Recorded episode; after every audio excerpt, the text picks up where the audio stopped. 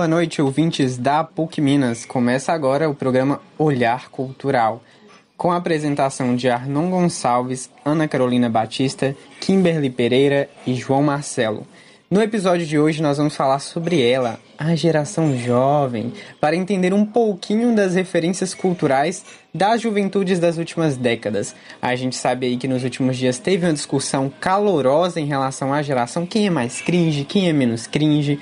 Então nós vamos voltar um pouquinho no tempo, analisar como que era a juventude, o que que eles vestiam, o que que eles assistiam. E a nossa primeira parada vai ser na década de 80.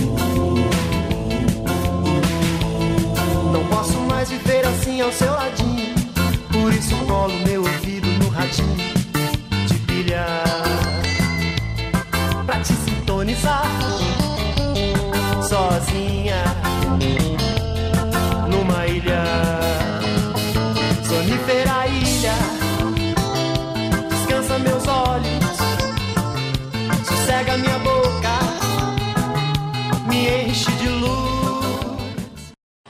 nos anos 80, o Brasil ainda vivia a ditadura militar, né, que resultou mais à frente nas direitas já pela redemocratização do país.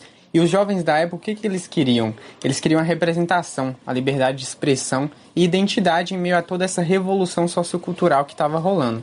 Pois bem, agora estou aqui indeciso em qual filme assistir. Se eu vejo o Clube dos Cinco, De Volta para o Futuro, Indiana Jones ou Curtindo a Vida Doidado, só sei que vocês estão aí em 2021 com Stranger Things e eu aqui em 1982 com ET o Extraterrestre. E assim, acredito que estou em melhor companhia, é um camarada super carismático.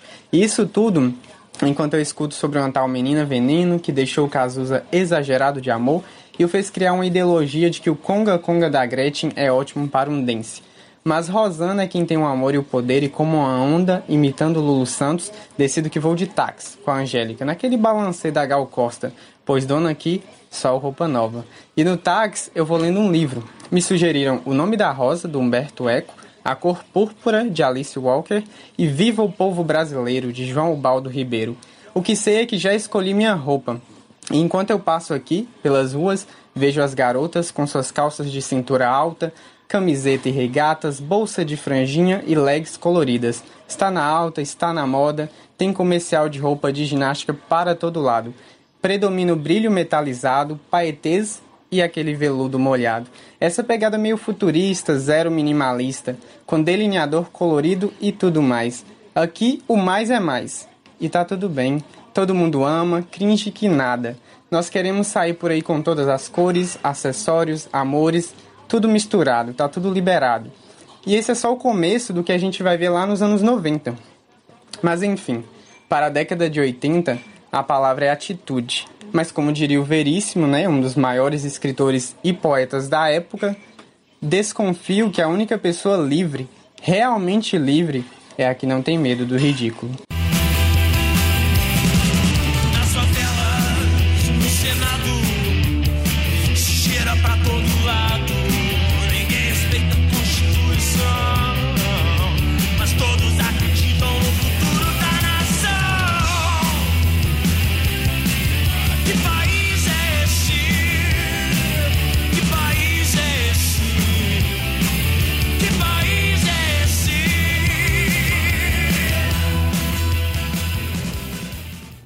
1990, quando as regras começaram a virar de cabeça para baixo. A juventude está sozinha, não há ninguém para ajudar a explicar por que, o mundo é este desastre que aí está. Eu não sei,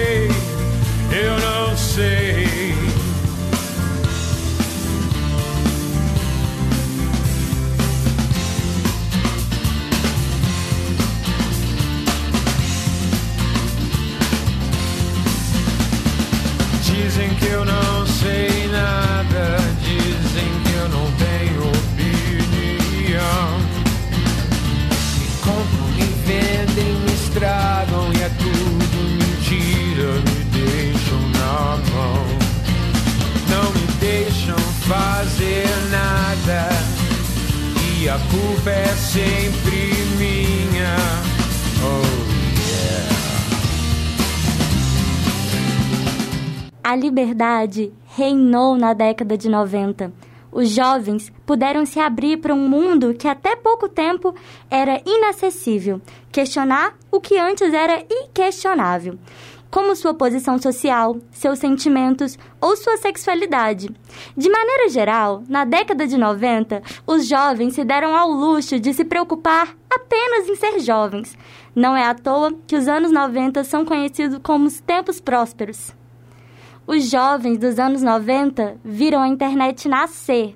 Havia muita informação sendo disseminada e muita vontade dos jovens de questionar alguns padrões comportamentais e antigos preconceitos.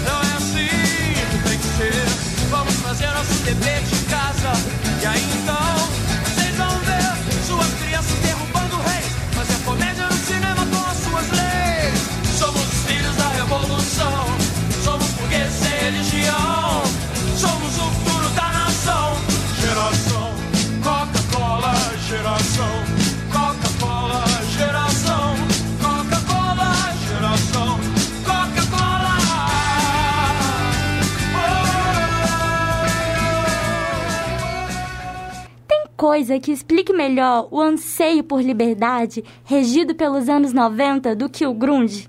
A sociedade nunca o tinha ouvido cantar tanto sobre alienação, anarquia e pressões sociais.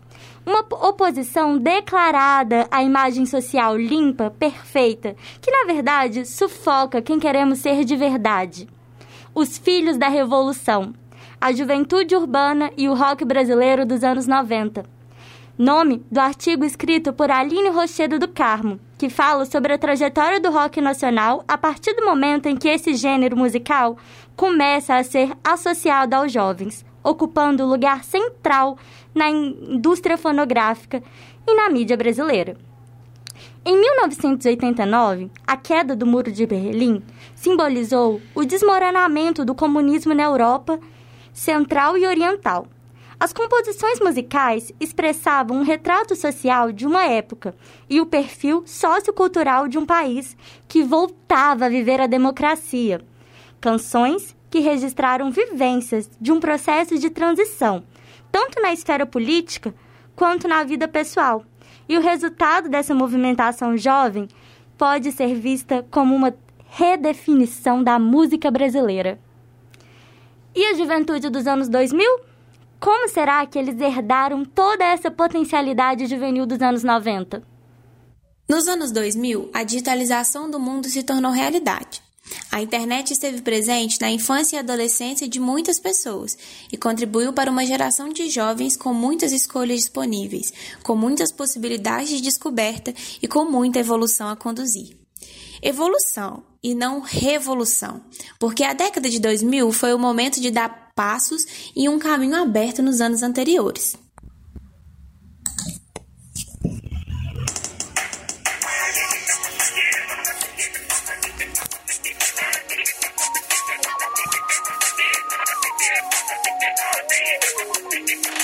Olha lá quem vem virando a esquina, vem Diego com toda alegria festejando. Com a lua em seus olhos, roupa de água marinha e seu jeito de malandro. E com magia por alma, ele chega com a dança possuído pelo ritmo ragatanga.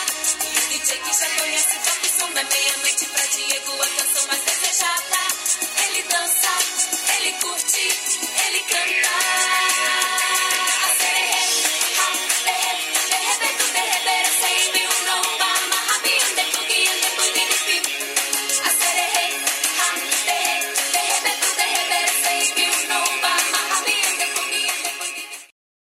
adolescente nos anos 2000, estava em uma internet se consolidando como veículo de comunicação em massa. O acesso às conexões de qualidade permitiu a maior utilização dos espaços virtuais e das novas funcionalidades disponíveis nos computadores. A informação passou a ser distribuída com mais facilidade, atingindo os mais variados públicos, o que construiu uma juventude aberta a novas problemáticas que não foram tão discutidas fora da internet. O pensamento crítico e a compreensão da individualidade fazem parte da herança abraçada por essa geração.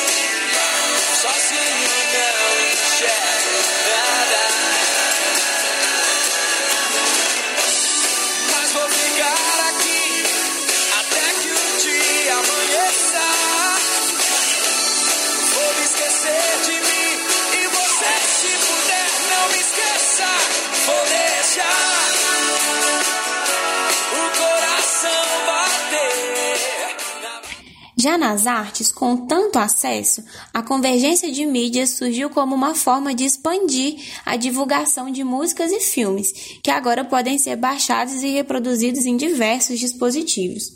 No Brasil, a diversificação dos gêneros musicais foi grande. O pop rock, que era uma febre no início da década, aos poucos dividiu espaço com o funk melody, o axé e a nova onda do MPB. Música para todos os gostos e todos os estilos. A adolescência 2000 caminhou para a globalização. Os seus sucessores agora vivem em um outro cenário totalmente diferente. Mas como que é a geração de 2010? Greetings, loved ones. Let's take a journey. I know a place where the grass is really greener.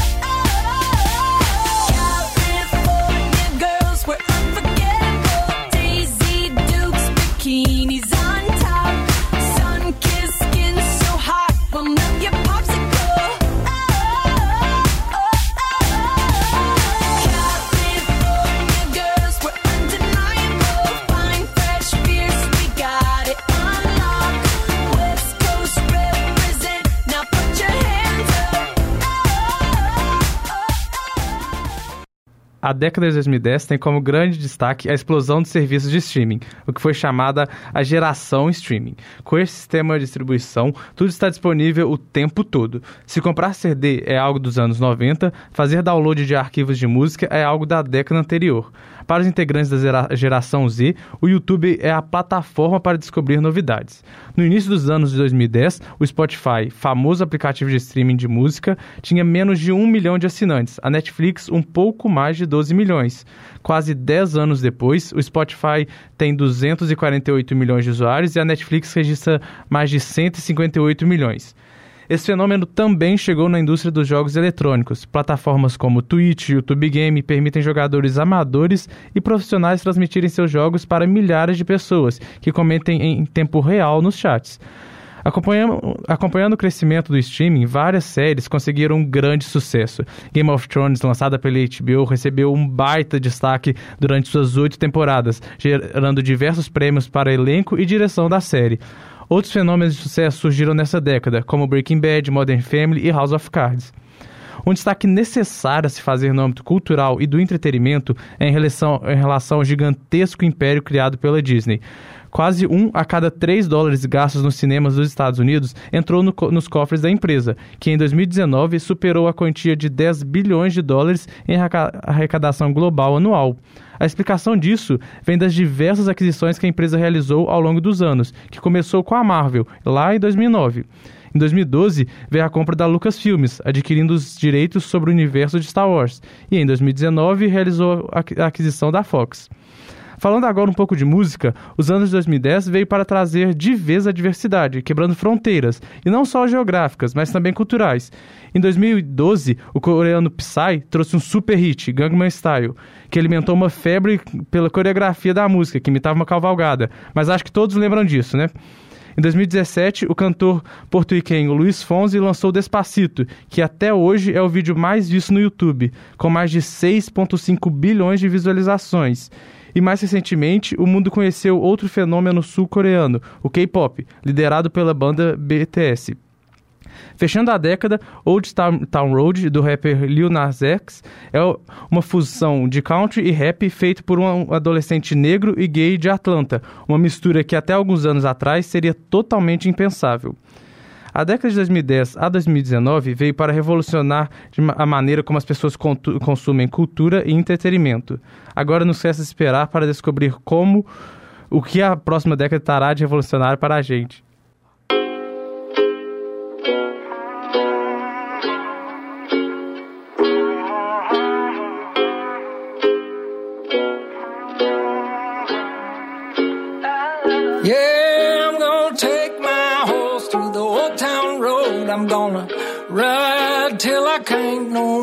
Gonna take my horse through the old town road. I'm gonna ride till I can't no more. I got the horses in the back, horse stock is attached. Head is matted black, got the bushes black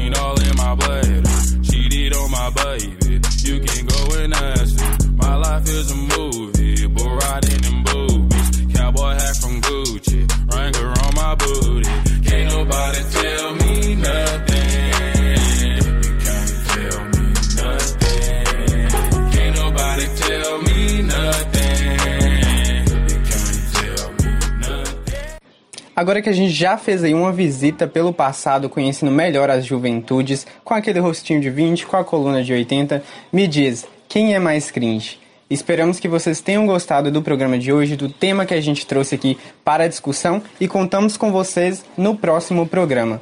Grande abraço!